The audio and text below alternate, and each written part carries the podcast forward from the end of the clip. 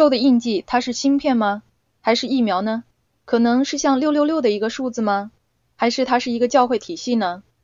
它将会带来迫害吗？圣经预言有警戒，我们得救需要上帝的印。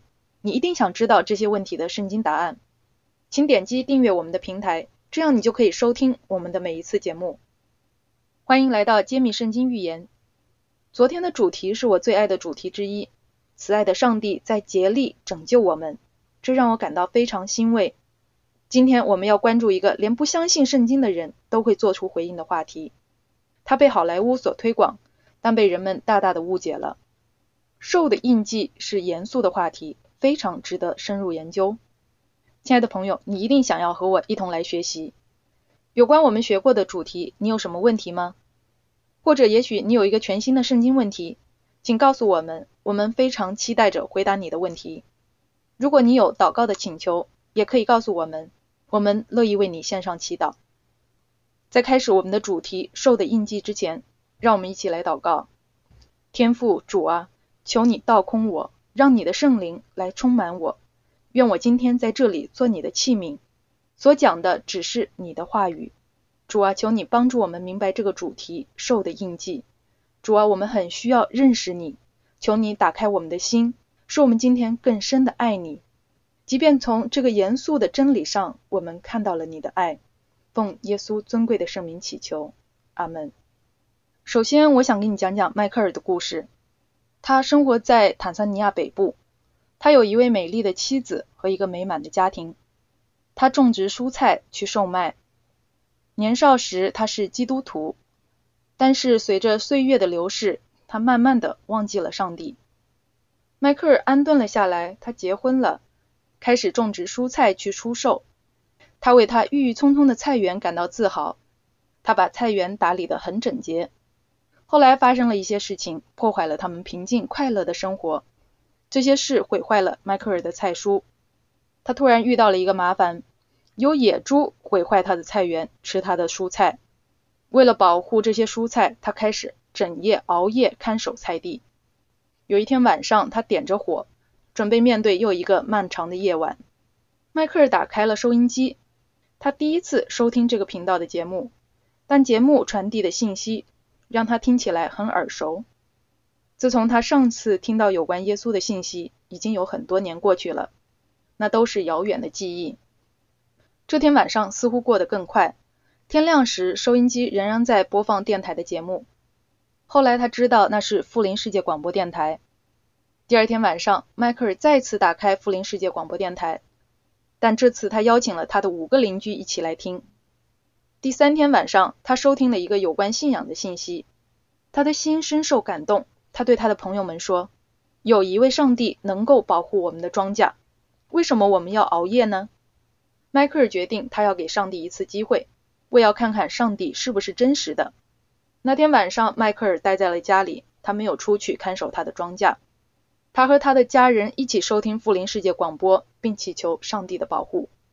第二天一早，迈克尔冲出去查看他的庄稼。令他感到惊讶的是，菜园没有遭到破坏。他很兴奋，然后跑回去向他的家人分享这个好消息。这是他平生第一次意识到上帝是真实的，并且关爱他。夜复一夜，迈克尔回到家里收听广播，并在入睡前祈求上帝的保护。他的邻居提出了疑问，因为他们看到野猪路过他的菜地，但是野猪没有吃迈克尔菜地里的菜，只吃他们地里的农作物。他们认为这一定是巫术。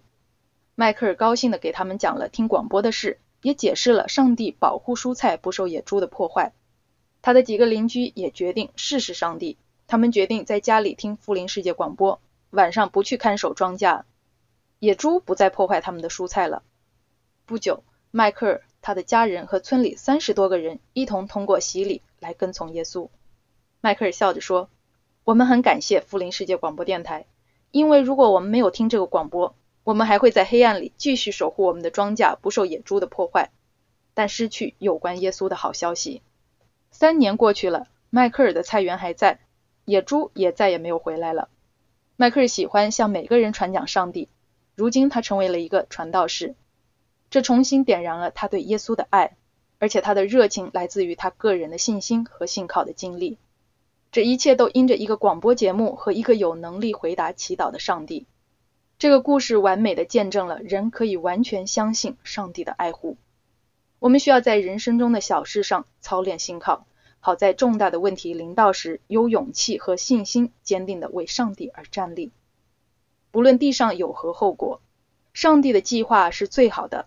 不论从宏观上看，还是从微观上看，他的道路是美好的，他的道路是完全公义的。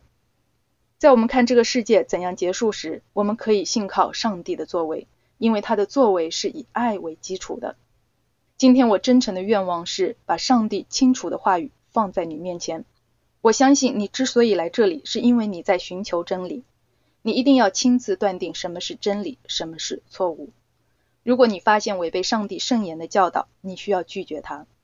但如果你渴望寻求真理，如同寻找隐藏的宝藏一样，请接受圣灵向你启示的真理，亲爱的朋友，有一点对你和我很重要，那就是要知道我们应当期待什么，应当远离什么。这很重要，因为在圣经警告有什么将要发生之时，我们可以相信它一定会准确准时的发生。我们已经一起学过了九个主题，我看到了上帝怎样信守他的每一句话。他用预言提醒我们，不是要用恐惧使我们不知所措。而是要用知识装备我们，好带给我们勇气。上帝的真理永远不是要令人为难，他总是要启发人。我今天的焦点不是要使你恐惧，而是要鼓励你忠心。真基督徒从不与人对抗，但他们一定要对抗奴役人们的虚假体系。魔鬼的目的是伪造真理，上帝所赐的一切都是为了人的福慧，但魔鬼给予的目的是要使你毁灭。这是上帝给你选择权的原因。启示录一章三节说：“念着书上预言的和那些听见又遵守其中所记载的，是有福的，因为日期近了。”对于今天的主题，你会相信人们发明的主流传统呢，还是你会选择信靠上帝呢？请记住我们这个系列的主题：如果它合乎圣经，我相信；如果它不合乎圣经，我就不相信。在整本启示录中最可怕、最令人震惊的语言，是用来描述兽的印记的。让我们看看上帝怎样描述接受受印的人要遭受的惩罚。启示录十四章九到十一节，又有第三位天使接着他们大声说：若有人拜兽和兽像，在额上或在手上受了印记，这人也必喝上帝大怒的酒，此酒斟在上帝愤怒的杯中，纯一不杂。他要在圣天使和羔羊面前，在火与硫磺之中受痛苦。他受痛苦的烟往上冒，直到永永远远。那些拜兽和兽像、受他名字印记的，昼夜不得安宁。我们很快就会指出受印的特征，但在开始之前，我们有必要知道，凡接受受印的人是永远灭亡的。预言指出，这个地球上绝大多数人将会选择接受兽的印记。上帝在启示录中说，地球上的所有人正在迅速分化为两类。一类将会跟从天上的上帝，并接受上帝的印记；另一类人将会跟从由兽所代表的撒旦，他们将会接受他的印记。可悲的是，除非一个人确实的知道兽的印记是什么，否则他毫无疑问将会接受兽的印记。我们需要有把握，我们可以从上帝的话语里确认兽的印记。记得我们学过，上帝的第四条诫命是他的印记。我们知道，一个印有三个组成部分：上帝的名字。他作为创造主的头衔，以及他的领地或他对天地的统治权，上帝为他的子民提供了一个纪念他创造和救赎大能的记号印或印记。在出埃及记二十章八到十一节的安息日诫命说：“当纪念安息日，守为圣日。我们要世世代代始终遵守安息日，作为与上帝之间的一种延续到永恒的约。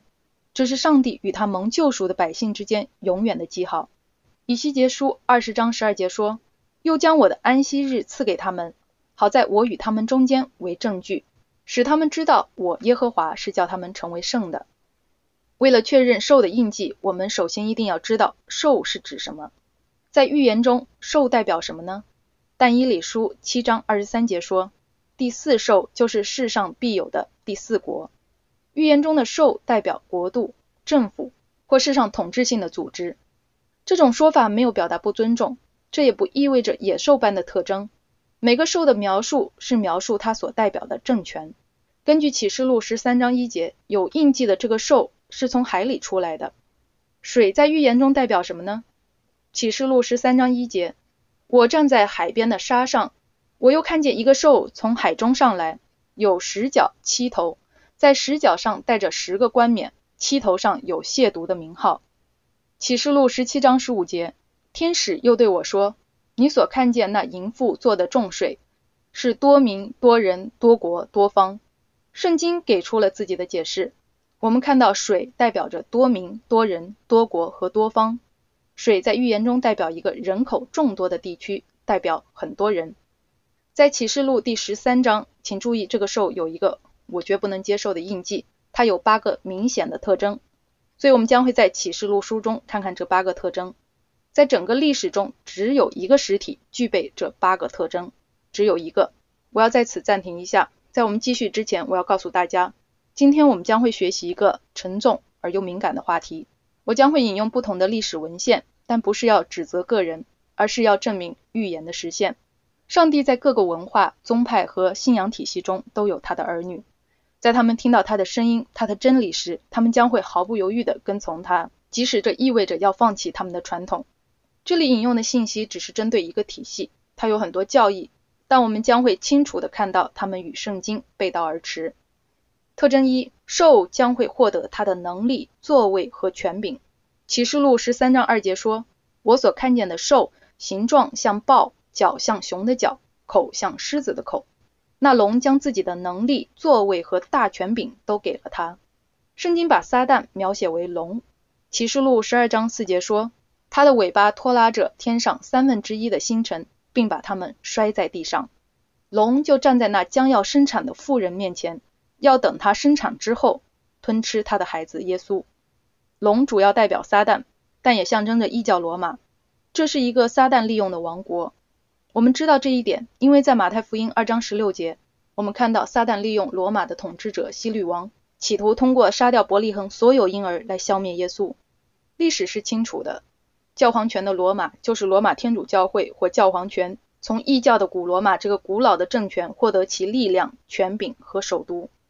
历史学家卡尔·埃克哈特他在《教皇权与世界事务》中指出，在罗马帝国解体以及他被几个粗野的王国取代时，罗马天主教会不仅在宗教事务上独立于政权，也主导了世上的事务。阿道夫·哈纳克在《基督教是什么》中说。罗马教会把自己推上了罗马帝国的位置，它其实是罗马帝国的延续，教皇是凯撒的继承者。让我们来看看第二个特征，兽将会成为一个全球性的势力。启示录十三章三节七节说：“我看见兽的七头中有一个似乎受了死伤，那死伤却医好了。全地的人都稀奇跟从那兽，又任凭他与圣徒征战，并得胜他们。”也把权柄赐给他，制服各族、各民、各方、各国。没有人会否认教皇权在中世纪时期是一个全球性的势力。教皇权再次满足了这个特征。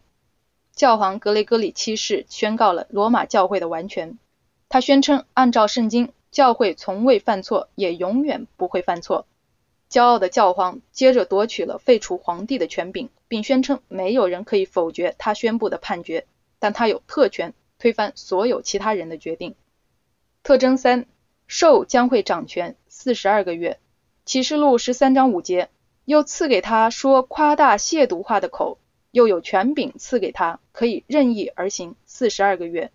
预言一再指出，教皇掌权的时期是一千二百六十天，等同于我们所说的四十二个月，也等同于我们所说的三年半，他们都等于一千二百六十年。在预言中，一天等于一年，所以一个星期七天就等于七年。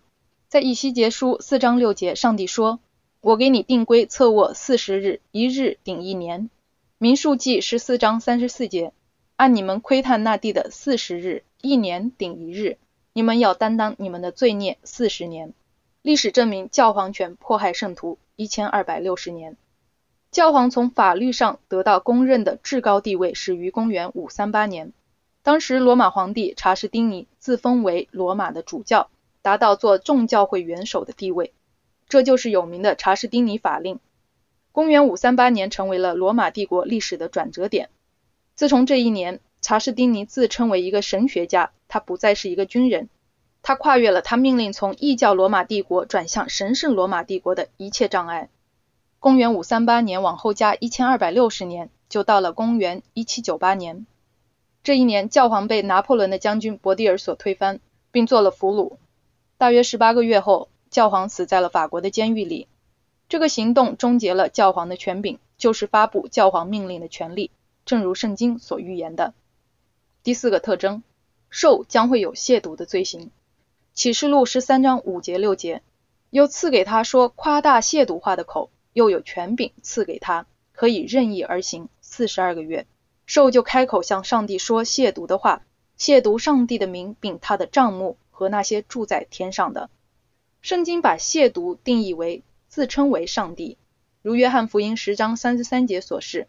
犹太人回答他说：“我们不是为善事拿石头打你，是因为你说健忘的话，因为你是人，反将自己当作上帝。亵渎也宣称有赦罪的能力，像路加福音五章二十一节所示，文士和法利赛人议论说：这说健忘话的是谁？除了上帝以外，谁能赦罪呢？这样看，以下的声明算亵渎吗？Ferris 教会词典中说。”教皇是如此伟大尊贵，如此崇高。他不只是一个人，也是上帝、神圣的君王和至高无上的皇帝。所以，如果天使在信仰上犯错误的话，他们可以被教皇审判和从教会中赶出去。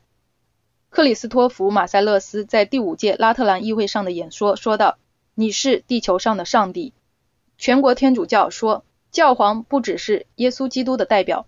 而且他就是耶稣基督，他是隐藏在血肉之躯下的耶稣。帖撒罗尼迦后书二章三到四节说：“人不拘用什么法子，你们总不要被他诱惑，因为那日子以前必有离道反教的事，并有那大罪人，就是沉沦之子显露出来。他是抵挡主，高抬自己，超过一切称为神的和一切受人敬拜的，甚至坐在上帝的殿里，自称是上帝。”让我们引用1929年纽约出版的《天主教教义问答》：问神父真的赦免罪吗？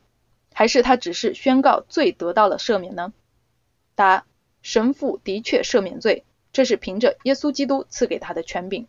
阿方萨斯利国里在神父的尊严与职责中说，神父有掌管钥匙的权柄，或从地狱里拯救罪人的权柄，使他们可以进入天国。上帝有义务遵从神父们的审判。神父也许在某种程度上被称为他的创造主的创造者。圣劳伦斯·查士丁尼说：“让神父作为第二个基督走进祭坛。”特征五：兽将会遭受致命的伤，但伤将会痊愈，然后全世界都会跟从他。启示录十三章三节说：“我看见兽的七头中有一个似乎受了死伤，但那死伤医好了。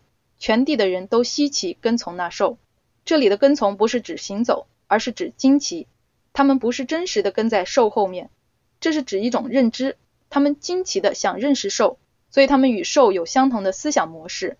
他们选择与兽的权势联合。教皇似乎遭受了一次致命的打击，那是一七九八年，伯蒂尔俘虏了教皇，然后教皇死在了监狱里。半个欧洲认为罗马教皇权从此就结束了，但上帝说他的伤将会得到治愈。然后教皇权的影响力将会增长，直到全世界都跟从他的领导。教皇方济各表达了一种强烈的愿望，想要与东正教圣公会和很多主要的新教教派联合。他通过视频直播与肯尼斯科普兰和他的信众沟通，开启了这个倡议。天主教和林恩复兴运动是教会的希望。英国圣公会主教托尼帕尔默如此声称：“我的妻子看到他可以做天主教徒、灵恩派教徒。”福音派教徒和五旬节派教徒，而且这在天主教会是完全可接受的。人们欢呼雀跃，天主教与新教之间的鸿沟正在迅速弥合。可是，虽然罗马自身没有改变，但很多新教教会已经或者正在在他们的基本信仰上做出妥协，变得像罗马，不再反对他们人为设立的传统。罗马教皇权的影响力和势力在稳步增长。过去的一个世纪里。全球天主教信徒人数增加了三倍多，有将近十三亿人。这是根据二零一九年教宗年鉴的普查。当今世界把教皇权视为全球团结、爱、和平和道义的唯一希望。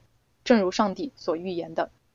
特征六，兽将会拥有神秘数字六六六。启示录十三章十八节说，在这里有智慧，凡有聪明的，可以算计兽的数目，因为这是人的数目，它的数目是六百六十六。圣经清楚的说，六六六是一个人的数字。这个预言的当代解释错误的把六六六应用在各种科技上，但我们不必浪费时间猜测，因为圣经说它是指一个人。显然，现代科技、条形码、芯片或别的事物没有迫害圣徒一千二百六十年，他们没有亵渎，没有自称上帝，芯片也没有宣称赦罪。相反，这些特点都属于兽的诠释，就是敌基督者。但在我们可以称一个实体为敌基督者之前，我们一定要确保它满足圣经描述的每一个特征。这节经文清楚地说，这个数字是一个人的数字，但也是兽的数字。六六六适用于罗马教皇权，一个由兽所代表的王国，如教皇权的头衔图表所示。而且这是一个人的数字，就是这个王国的最高统治者，这使他与大罪人相一致。像我们在帖撒罗尼迦后书二章三节读到的，教皇的正式头衔之一是 Vicarius Filii Dei，或者上帝的儿子的代理人。这是很容易在天主教法典和其他天主教出版物里得到验证的。在一张1943年的公证页上，美国天主教大学的约翰尼斯·奎斯顿博士说，教皇的头衔 Vicarius Filii Day 和 Vicarius Christi 是教皇很常见的头衔。耶稣会的期刊《我们星期日的客人》中说，罗马教皇的头衔是 Vicarius Filii Day，这是刻在他的主教法官上的。如果你把这些字母加起来，就能得出666。以下是引用新教徒亨利·格拉坦·吉尼斯博士在《巴比伦与野兽》中的话：1799年，有一位英国的高级官员在罗马受到了特别的待遇，近距离观看了教皇的珠宝和贵重物品，并由此发现教皇的冠冕上刻着这样的文字：Vicarius Filii Dei。当今很多新教教会希望把666应用在全人类而非教皇权上，但如果天主教徒和新教徒都认同教皇的头衔，连耶稣会信徒这个发誓不惜一切代价保护教皇的组织，都在他们的刊物上确认了。我们把罗马数字的数值加起来，V 等于五，I 等于一，C 等于一百，以此类推，每个字符相加的结果是六百六十六。新降临天主教百科全书中说，自十四世纪以来，教皇的冠冕有三层。按照梵蒂冈的说法，三层象征着教皇的三重权力。万王之父、世界的统治者和基督的代理人。特征七：兽将是一个宗教性的力量，这是关乎敬拜的。启示录十三章五节八节说：“又赐给他说夸大亵渎话的口，又有权柄赐给他，可以任意而行四十二个月。凡住在地上，名字从创世以来没有记在被杀之羔羊生命册上的人，都要拜他。”罗马教皇权不同于他以前的各个王国。因为它既是一种政治势力，也是一种宗教势力。这个势力不是一个世俗性的政权，而是一个属灵性的体系。敬拜一词在启示录十三章出现了四次。这一章警告禁止假敬拜。一八六四年十二月八日，教皇庇护九世说，天主教应当被看作人民的唯一宗教，好消除其他各种形式的敬拜。特征八。兽将与圣徒征战，并逼迫圣徒。启示录十三章七节，又任凭他与圣徒征战，并且得胜，也把权柄赐给他，制服各族、各民、各方、各国。新教基督徒被诬告犯下了最可怕的罪行，并被宣告为重大灾难的祸因。他们被恶毒地指责为反对帝国的叛乱分子和宗教的仇敌。有很多人在竞技场中被丢给野兽，或者被活活烧死。他们遭受的惩罚常被当作公共庆祝活动上的主要娱乐，众多群众聚在一起欣赏这场景，并用笑声和掌声回应他们垂死的痛苦。历史学家达比涅和威利说，单单在一个事件中就有超过一百万人惨遭屠杀。约翰加尔文写给皇帝查理五世的信说：“我否认教皇是基督的代理人，他疯狂地迫害福音，他的行为证明了他是敌基督者。”莱基在理性主义精神之兴起和影响的历史中说，罗马教会比人类历史上存在的任何组织流了更多无辜之人的血。约翰·丹尼尔在揭露庞大的计划中说：“对没有偏见的研究者来说，历史中弥漫着罗马天主教大屠杀的恶臭，整个城市和全城的人惨遭无情的消灭，只因为他们以一种不同于罗马天主教的方式敬拜上帝。”约翰一书二章二十二节说：“谁是说谎话的呢？难道不是那不认耶稣为基督的吗？不认父与子的，就是敌基督的。”这些引用的内容不是要攻击任何人。这是要攻击魔鬼，因为他要为这一切的混乱负责。上帝亲自警告我们说，这个体系有一个我们不能接受的印记。感谢耶稣，因为他在启示录里揭露了撒旦要消灭我们众人的可怕计划。如今，既然我们肯定的确认了启示录十三章中受的八个特征，它是指教皇权体系，那么现在让罗马教皇告诉我们他的印记是什么吧。巴尔的摩第九任大主教红衣主教詹姆斯·吉本斯说。一天，有一个人拿起了彼得·盖尔曼的《天主教教义问答》，在第五十页读到：问，哪一天是安息日？答，星期六是安息日。问，为什么我们要遵守星期日而不是星期六？答，我们遵守星期日而不是星期六，因为天主教会把神圣性从星期六转移到了星期日。这个人很震惊，并认为一定有错误，所以他写了一封信给当时著名的。巴尔的摩红衣主教詹姆斯·吉本斯在信里问道：“天主教会是否真的把敬拜的日子从星期六改到了星期日？”当然，天主教会声称这个改变是他的作为，并且这个举动是他在宗教事务上有教会权柄和权威的一个标志。伦敦天主教记录中说：“星期日是我们权柄的标记，教会高于圣经制遵守安息日的这个转变是这一事实的明证。”亲爱的朋友，上帝的圣安息日是永远不会被任何人改变的。我们在出埃及记三十一章十六、十七节读到，以色列人要世世代代守安息日为永远的约，这是我上帝和你们以色列人之间永远的证据。以西结书二十章二十节说：“且以我的安息日为圣，这日在我与你们中间为证据，使你们知道我是耶和华你们的上帝。”同样在以西结书二十章十二节，上帝说：“又将我的安息日赐给他们，好在我与他们中间为证据，使他们知道我耶和华是叫他们成为圣的。”斯蒂芬基南的教义问答中说：“问你还有其他办法证明教会有权柄设立法令节期吗？意指一种规范行为或思想的基本规则？”答案：倘若他没有此种权柄。他就不会做当今所有宗教家都认同他的事情了。他不可能用遵守星期日一周的第一日来取代遵守星期六一周的第七日了。这种改变是没有圣经根据的。亲爱的朋友，我们在他们的著作中看到罗马天主教的体系宣称，他把敬拜的日子从星期六改到了星期日。遵守星期日是其权威和权柄的标志。这是一场关乎时间的斗争，关乎敬拜你的上帝、你的创造主、你的救赎主。请记住，对于每个圣经真理，撒旦都有他的伪造品。上帝的印记，他权柄的标志是第七日安息日或遵守安息日；兽的印记，他权柄的特征是第一日星期日或遵守星期日。听起来似乎很不可思议，大多数人都不知道罗马教皇权声称把敬拜的日子从星期六改到了星期日。罗马教皇真的用星期日取代上帝的第四届安息日了吗？还是他们以为他们改变了呢？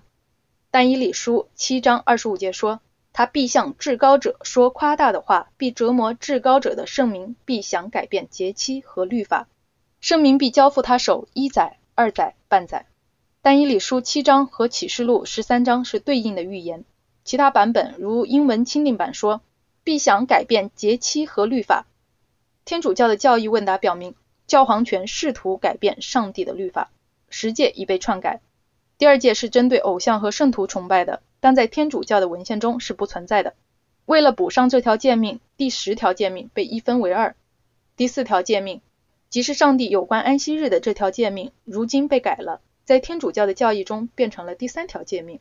敬拜的日子被教皇的法令从星期六改到了星期日。教皇权只是认为一个改变发生了，亲爱的朋友，按照上帝的话，星期日不是圣日。第四届的安息日依然是有效的。约翰·奥布莱恩在他的书《千万人的信仰：天主教的凭据》中写道：“可能因为星期六而不是星期天是圣经所命定的。凡声称他们的信仰直接来自圣经而非教会的非天主教信徒，却遵守星期日而不是星期六，难道这不是很奇怪吗？”是的，当然了，这是矛盾。但这个改变比基督教新教的诞生早十五个世纪，而且当时这个传统已受到普遍的遵守。他们延续了这个传统，即便它是建立在天主教会的权威之上，而非圣经明确的经文之上。这种传统提醒母教会，非天主教教派都是从其分离出来的。好比一个离家出走的孩子，但他的口袋里仍然揣着母亲的照片或他的发卡。亲爱的朋友，在宗教领袖只选择性的遵守九条诫命，但是人们在安息日的诫命上跌倒时，上帝非常难过。上帝怎样责备古代的祭司或牧师呢？在马拉基书二章七到九节中说：“你们使许多人在律法上跌倒，因你们不守我的道，竟在律法上沾寻情面。”上帝说，以西结时代的宗教领袖没有遵行他的道，而是藐视他的律法。以西结书二十二章二十六、二十七节说：“其中的祭司强解我的律法，亵渎我的圣物，不分别圣的和俗的，也不使人分辨洁净的和不洁净的。”又遮掩不顾我的安息日，我也在他们中间被亵慢。今天这种情况仍然发生。很多宗教领袖说，安息日与星期日之间没有区别，或者只要你是真诚的，哪一天都没有关系。亲爱的朋友，上帝在以西结书二十二章八节还说：“你藐视了我的圣物，干犯了我的安息日，耶和华必将他的怒倾倒在这样说的人身上。”就是像以西结书二十二章二十八节描述的，主耶和华如此说。其实耶和华没有说的人身上，上帝不会忽略或忘记在他的话语上的这些增加或删减。自称我们的想法就是上帝的，这是很严重的。我们永远不应该以我们的话为上帝的话，或藐视他的话语。圣经警告我们说，如果我们不遵守上帝的旨意，宗教活动是毫无意义的。基督明确指出。若不遵行上帝的旨意，呼求上帝的名和开展无私的人道主义活动，都是徒劳的。圣经指出，顺从是一种真宗教和真基督徒的真正考验。凡积极热心传扬耶稣的名，但不遵守他诫命的人，是不能得到上帝的认可的。凡高举唯独圣经的人，单单以圣经为最高权威，他们将得到上帝的认可。现在，让我们说明一下，做一个新教徒意味着什么：抗议、否认。或拒绝教皇的普世性权柄、教皇权、罗马天主教会或教皇权体系，确认数以万计的改革者为之牺牲的宗教改革原则。最初的新教徒相信唯独圣经，反对教皇权所设立的虚假宗教信仰。新教徒问教皇说：“你怎么能改变上帝的神圣律法呢？”引用1995年5月21日圣凯瑟琳天主教会的话说：“也许教会天主教所做过的最大胆的。”最具革命性的改变发生在公元一世纪，神圣的安息日被从星期六改到了星期日。主日的选择不是来自圣经中的指示，而是来自教会对其自身权柄的认识。复活日和五十天后的五旬节发生在一周的第一日，所以这将是新的安息日。凡相信圣经为独一权威的人们，理应成为基督复临安息日会信徒，并遵守星期六为圣日。那么兽的印记要印在一个人的什么地方呢？上帝在启示录十三章十六节告诉了我们，他又叫众人无论大小贫富、自主的为奴的，都在右手上或是在额头上受一个印记。这个印记不是字面上的，不要忘记我们学过预言和象征。前额代表着我们用以侍奉上帝的心智。罗马书七章二十五节，手是行为的一个象征。传道书九章十节。凡乐意遵守星期日的人，在前额上受了印记。他们在做选择。凡为避免迫害或死亡而同意在安息日工作的人，就在手上受了印记。目前遵守星期日的人有受的印记吗？让我们来看看圣经的答案。启示录十三章十七节：除了那受印记有了寿命或有寿命数目的，都不得做买卖。目前没有人有受的印记。有一天将会没有人能买或卖。除非你有兽的印记，这个时候人们要被迫选择要不要在上帝神圣的安息日工作，以及遵守星期日为圣日。这是你将会在前额或手上受印记之时。违反安息日是很严重的，因为它是干犯上帝的神圣律法。约翰一书三章四节说：“凡犯罪的，就是违背律法；违背律法，就是罪。”如今，凡故意亵渎上帝圣日的人，将会失去思考和分辨的能力，并最终陷入黑暗里。约翰福音十二章三十五节说：“耶稣对他们说，光在你们中间还有不多的时候，应当趁着有光行走，免得黑暗临到你们。那在黑暗里行走的，不知道往何处去。”亲爱的朋友，在世界的末期，上帝命令他的天使阻挡地上的狂风，直到有一件事临到他的百姓。那是什么呢？我们有一位慈爱的上帝，但到一个时候，恩典时期将会结束。你还有时间选择他的道路。启示录七章一到三节。此后，我看见四位天使站在地的四角，执掌地上四方的风，叫风不吹在地上、海上和树上。我又看见另有一位天使从日出之地上来，拿着永生上帝的印。他就像那得着权柄能伤害地和海的四位天使，大声喊着说：“地与海并树木，你们不可伤害。”等我们应了我们上帝之众仆人的额，风代表冲突、战争和骚乱。上帝在阻挡可怕的毁灭临到地球，直到他的子民都做了选择，跟从还是拒绝他以及他的真理。单单声称我们侍奉上帝是不够的，我们一定要顺从他。那么谁将会在末期承受上帝的愤怒呢？启示录十四章九节十节，又有第三位天使接着他们大声说。若有人拜兽和兽像，在额上或在手上受了印记，这人也必喝上帝大怒的酒。此酒斟在上帝愤怒的杯中，纯一不杂。他要在圣天使和羔羊面前，在火与硫磺之中受痛苦。上帝的愤怒是什么呢？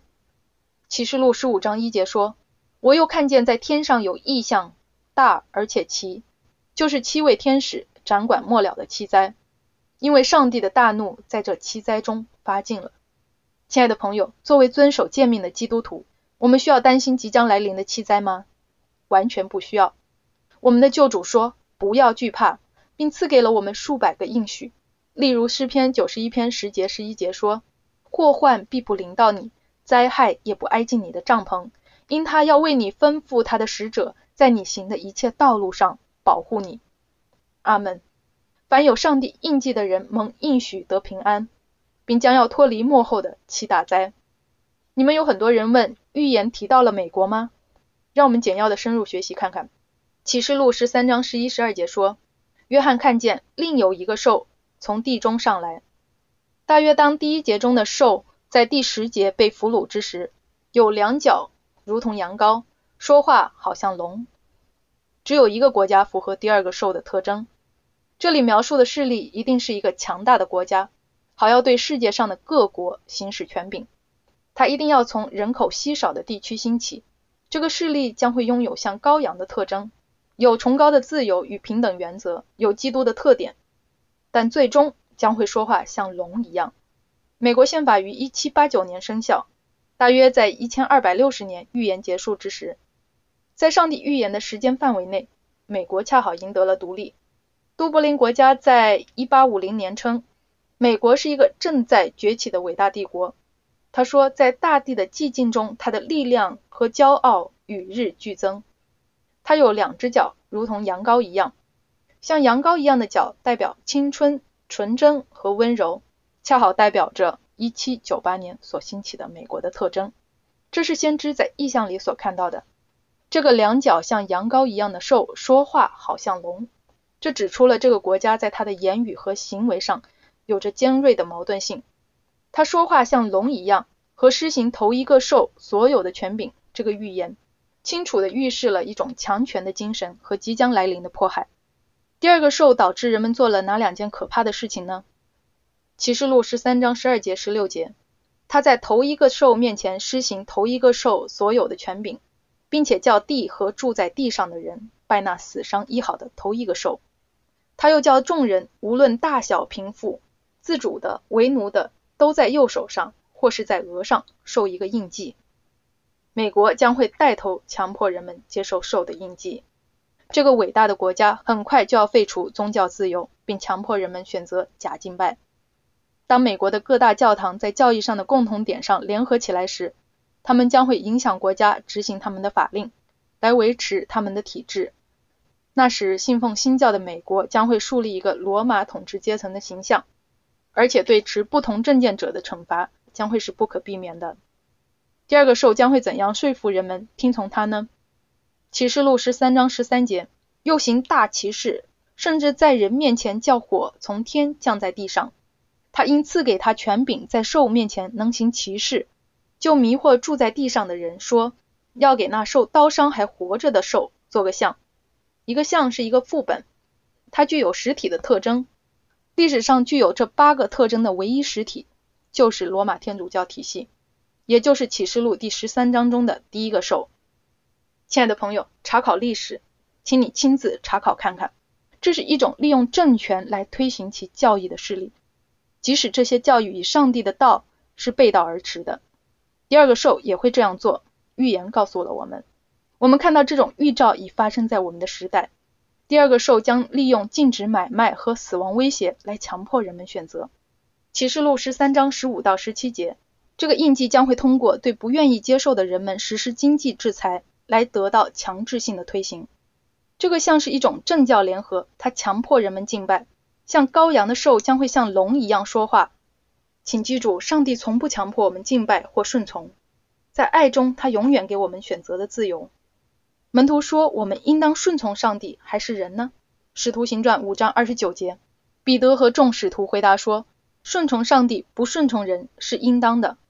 马太福音十五章九节，他们将人的吩咐当作道理教导人。耶稣说，所以拜我也是枉然。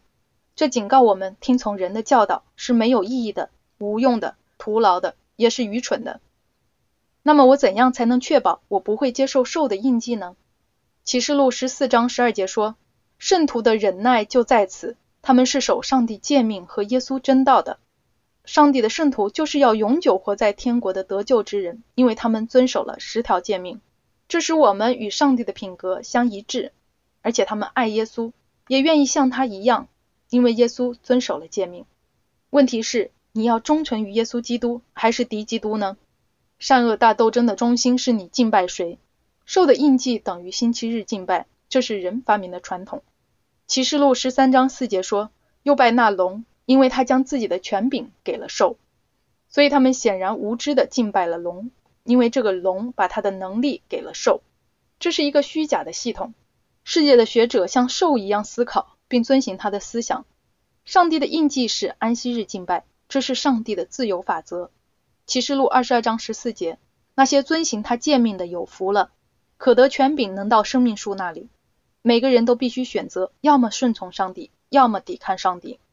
马太福音十二章三十节说：不与我相合的，就是敌我的；不同我收据的，就是分散的。想象一下，人类聚在一起，在他们面前是一个围栏。耶稣微笑着站在围栏的一侧，撒旦在围栏的另一侧来回走动。耶稣和撒旦都在呼召人们，每个人都一一做了决定。他们选择了他们的主耶稣或撒旦。最后一个人决定不选择任何一侧，他爬上围栏，骑在上面，不愿意让步。这样，耶稣和跟随他的人转身不见了，撒旦也和他的追随者离开了。围栏上的那个人独自坐着，微笑着，自以为很聪明。但突然间，他看到有一个形状向他走来，他意识到那是撒旦，并站立不已。那恶者命令说：“来吧，走吧。”那个人困惑的回答说：“不，不，不，我没有选择你，我没有选择任何人。”撒旦得意的笑着说：“是的，你做了选择，这个围栏是我的，亲爱的朋友，我知道我要选择围栏的哪一边。你呢？”耶稣警告说：“不与我相合的，就是敌我的。”亲爱的朋友。犹豫不决也是一种决定。如果你不以基督为你个人的救主，那么谁将会救你呢？圣经明说，耶稣是门，通向天国之门，唯一的门路。约翰福音十四章六节说：“若不借着我，没有人能到父那里去。”我们一定要选择耶稣，并为他的真理站立。我们今天都在看他的话语，亲爱的朋友，他就要来了，没有时间延迟了。亲爱的朋友，今天你是坐在围栏上吗？你感到此刻耶稣在呼唤你吗？你从圣经中看到围绕末期大事件的中心是敬拜吗？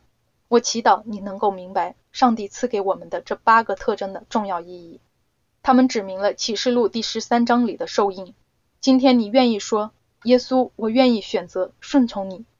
如果是这样，请在评论区给我们留言。你想说我不想拜寿，也不接受他的印记吗？请做出你的选择。你渴望让耶稣知道你接受了圣经的真安息日吗？请做出你的选择吧。今天，也许你想让耶稣知道你想要受洗，请做出你的选择。让我们一起来祷告。天父，我祈祷你安慰此刻每个思考你圣经的人。我祈祷我们每个人都清楚的明白，在圣经预言里你所指出的识别受和受印的特征。我们知道你很快就要来临，我们每个人都必须做出个人的决定，选择我们要站在哪一边。但主啊，求你此刻与每个人同在。求你差派你的圣灵，在你的话语中引导他们。我知道此刻有人愿意和我一起，像约书亚一样承诺说：“至于我和我家，我们必定侍奉你。”奉耶稣尊贵的圣名祈求，阿门。亲爱的朋友，不要忘了我们的在线圣经老师可以回答你的问题。非常感谢你收听今天的讲道。我邀请你明天继续和我们一起来学习一个有趣的话题，题为“大淫妇”。愿上帝赐福给你。